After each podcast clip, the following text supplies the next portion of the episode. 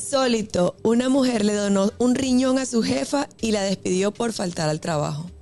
No, no. ¿Cómo así? Señores, pero Oye, de verdad, si esto pasó en Estados Unidos, a usted uno le dona un riñón y usted cree que puede faltar trabajo. ¿qué te parece de eso? Oh, Es que una cosa no tiene que ver con la otra. Sí. claro.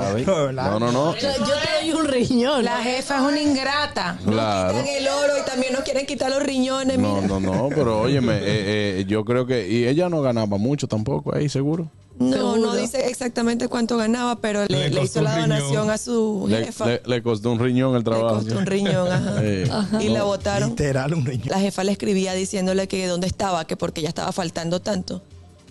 De verdad. ¿Qué riñones lo de la Pero gente? ¿Qué ¿Eh? riñones tiene esa tipa? Pero quizás fue un negocio ¿Qué? que le- te voy a vender un riñón. Me llegó que tú tienes un riñón, un riñón que no prende.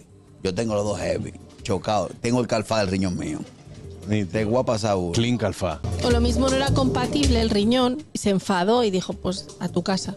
Bueno, ciertamente no fue compatible el riñón. Que, que no Tal fue vez compatible. fue por eso que la votaron, ¿verdad? Lo más seguro. Buenas. Ustedes saben que, según la noticia de Catherine, me di cuenta que la jefa, ella tiene riñón, lo que no tiene corazón es abusadora. Claro. Ay, sí.